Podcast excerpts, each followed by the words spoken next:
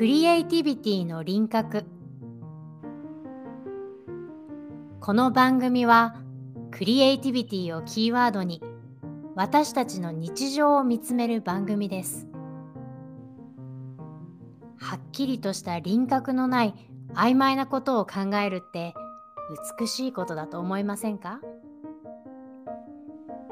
対話を通してアートのこと教育のこと日々の暮らしのこと。答えのない世界を一緒に覗いてみましょう。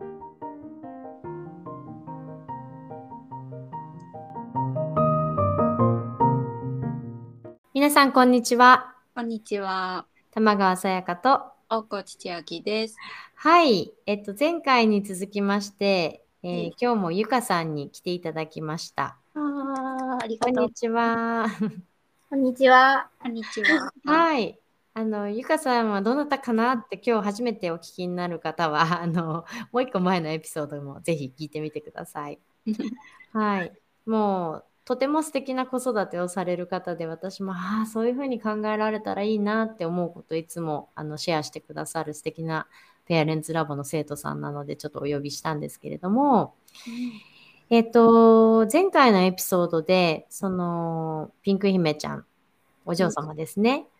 が、あの、幼稚園まで結構もう自由に育ってきて、で、その自由度っていうのはどこから来るのかというと、やっぱお母様が面白がって子育てをしているというお母様の視点があってこそみたいな話だったと思うんですけど、えっと、幼稚園から小学校への移行って結構、結構ガタガタすると思うんですけど、なんかその自由自由の環境から小学校に移って、うん。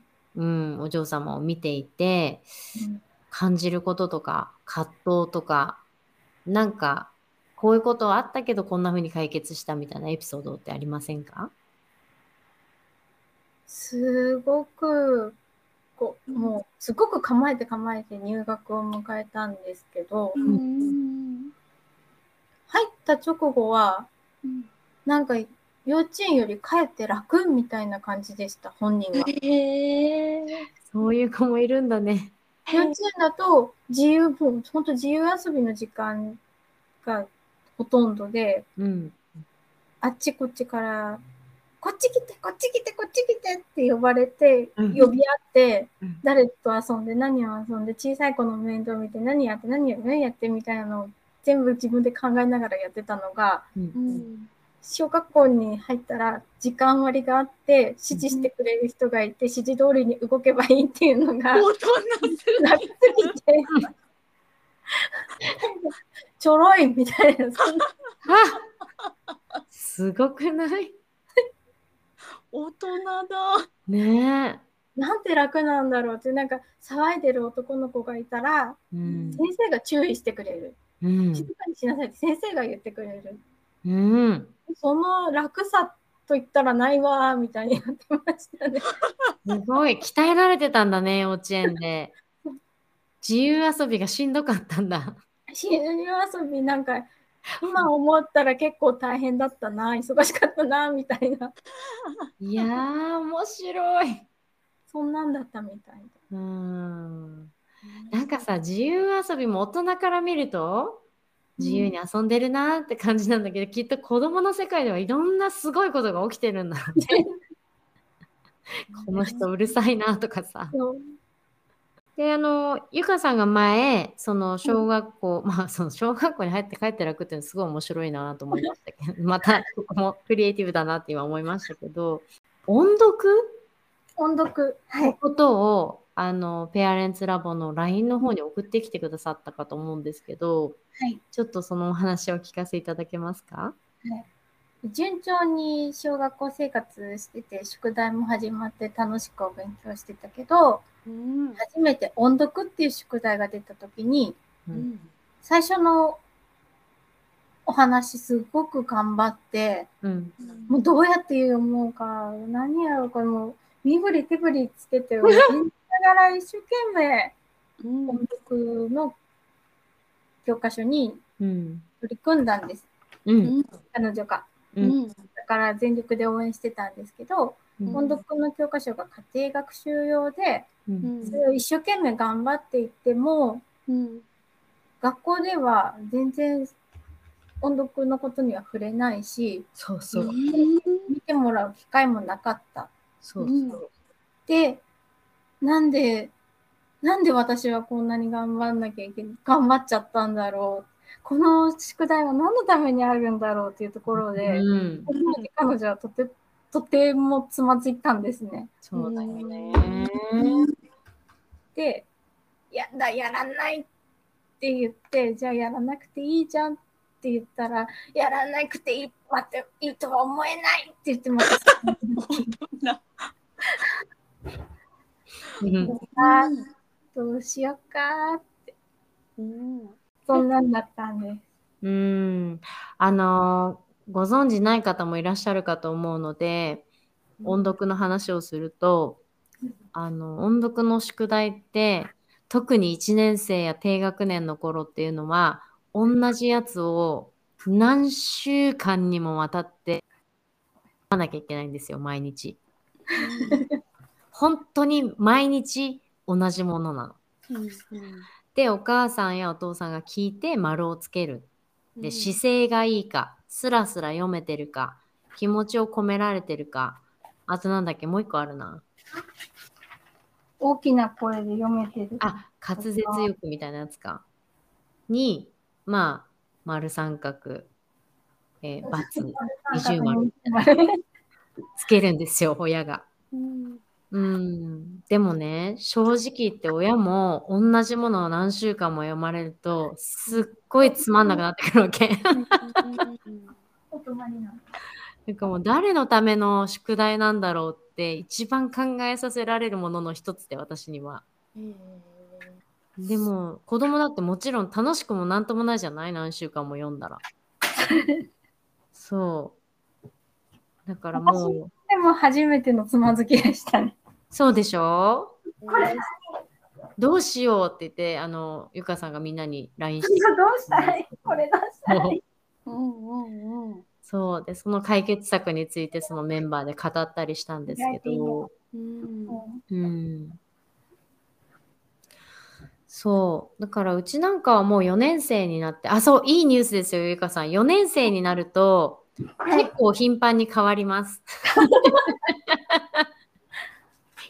その週ぐらいで変わるようになるので、あの本人も楽しそうです。最初からそうすればいいのにね。そう。で、そこで私たちどんな解決策を一緒に出したんでしたっけ？なんか、こう、これは手を抜くことの勉強だみたいに聞かせたり、うんうんうん。あとはその宿題の意味を考えて、う。うんんその別に音読の宿題でやらなくてもいいことがあったら他の題材でもいいんじゃないとか、そういういうん、ろいろアイディアをいただいて、そうでしたよね。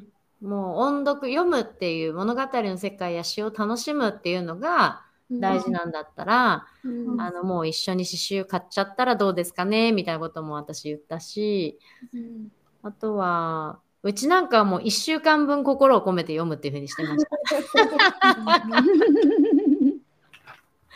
そうそんなこともあったな。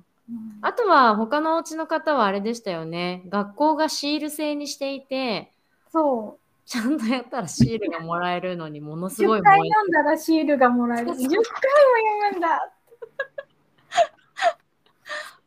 だからもうその子は何のあれもなく、あのすごく一生懸命読めてたみたい。ご褒美制ですね。うん。そう。音読問題ありますよね。問題で、結局、ピンク姫ちゃんどうなったんですか？結局、あっという間に手抜きを覚えまして、なんか、風邪ひいちゃって声を出すのが辛い時が来て、そうんその時にお休みしてたら、うん今度お休みすることに抵抗がなくなったので、無事解決しました。うんああ、よかった。ううんん。そうね、でも、そうなんですよ。結局、その手抜きを教えてあげたいわけじゃないんだけど、その出されてるものをそのままその通りやらなくてもいいんじゃないかっていう話になったんですよね。うん。そうなんです。で、夫と相談したら、うん。まあ、パパは、まあ、なんでこれが大事なのかっていう、音読の授業、音読の宿題の、うんなんでこれが大事なのかっていうところをううんん教えてくれたんですよ。おえーお、なんでなんですか？えっと、うちの夫は日本語教師で外国の方に日本語を教えてる人なんですけど、はあ。えーうんうん一まず一字一句読み飛ばさずにうん読むっていう習慣、うん。これがないと、例えばテストで、うん。こう、これ、この内容とう。うんん合っているものを選びなさい。あうん。うん。うん。あるね。あと、合わないものを選びなさい。両方書いてあるときに、うん。読み飛ばしてしまう人だと、そこすっ飛ばしちゃって、正解にたどり着けなかったりする。うんああ、うちにそういう人いる。うん。そういう、ちゃんとなのでこう、そうそう、読み飛ばさずにちゃんと読むっていう習慣がまず大事だっていうのと、うん。何でもいいから活字を読む習慣づけを学校はしたいんじゃないかって。うん。なるほど。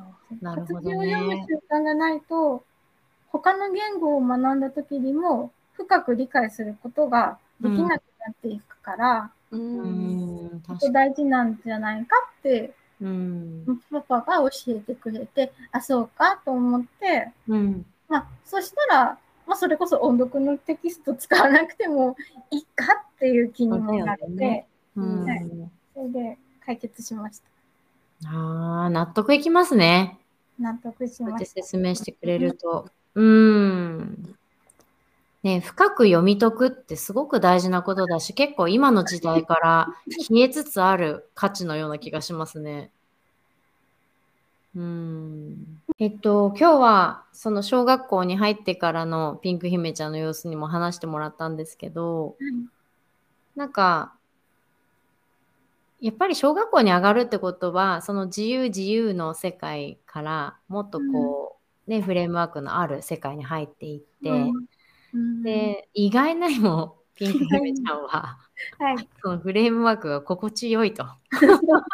いう意外な事実もあったので、なんかリスナーさんの中にも、これからなんか小学校に、まあね、秋に入っていって、もうそろそろ小学校が見えつつある方たちって結構心配してる方もいらっしゃると思うんですけど、なんか意外にも落ち着けちゃう子もいるよっていうのにも面白いなと思ったし、でもとはいえね、音読みたいな、あのー宿題がやってくると、やっぱ親子で悩むことって結構出てくると思うんですよね、また小学校は小学校で。うん。なんかその時にその旦那様も入れてこう話しながら、うんうん、どうやったらその出されたものをこう心地よくやっていけるのかみたいなことを考えてる姿が見えて、うん、いいなって思いました。ありがとうございます。ねえ。なんかそうやって親子で考えるっていいですよね。ただやりなさいじゃなくて、うんもはや、そっか、ゆかさんはやりなさいじゃなくて、やんなくていいよって言ったら、こんなのこんなのやらなきゃダメよって、くない。お子さんが言ったんだもんね。ママがやりたくない。そうなんですよね。宿題はやるものですって言われた。うんあ、ピンク姫ちゃんに言われちゃったんですね。そっか。そう。いや、いいですね。いいです、いいです。うん、そういうふうにグッて子供は思ってる中でお母さんがやんなくていいんじゃないぐらいのスタンスで言ってるのも素敵だなって思ったし、でも、じゃあほっとくんじゃなくてね、じゃあこういうふうにしてみようかみたいなみんなで考えるのってすごい、やっぱクリエイティビティの一つだなっていうふうに私は思いました。うん。うん。ありがとうございます、ゆかさん。いい、こちらこそありがとう。はいありがとうございます。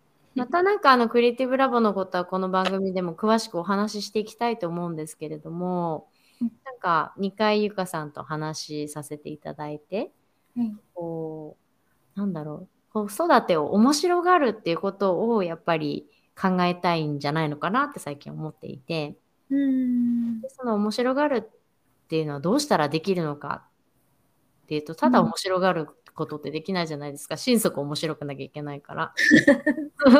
ってなった時にね、やっぱりクリエイティブなものの考え方をしてるかどうかはすごくキーになってくると思うので、うんうーん。なんかまた生徒さんたちといろいろ発発見、発明していきたいなっていうふうに思ってるんですけど。はい。はい。ぜうんひ。ね。あの、ゆかさんも、あもしペアレンツラボに興味が、ご興味がありますよって方は、あの9月に、えー無料体験会をやります。そして、あの、もう素敵な生徒さんたちもいらっしゃるので、そういう方たちとこういうふうにいろんなことをお話を、日常にも、あの、根付いたクリエイティビティを探すための、あのコミュニティっていうのがあるので、ぜひ来てみていただきたいなと思ってます。はいゆかさんに出会ってほしいですね。私も会いたいです。本当？めちゃくちゃ参考になります。うん、なんか私がやりたいことをもう体でやってくれる人。ねえ、素晴らしいです。はい。またあのぜひ遊びに来てください。また。はい。素敵なあのエピソードをまたいっぱい教えてください。はい。急に恥ずかしくなっちゃいました。恥ずかしくなっちゃいました？急に恥ずかしくなってきました。もう終わりなんですけど。染みてきましたか？